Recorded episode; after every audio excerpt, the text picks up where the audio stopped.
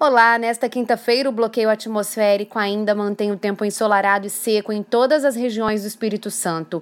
Com o céu aberto e o sol brilhando forte, o índice UV atinge níveis elevados, exigindo máxima proteção solar nos horários mais quentes do dia.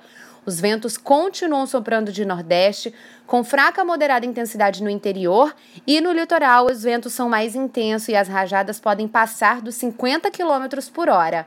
Acompanhe todos os detalhes desta previsão na programação da TV Vitória.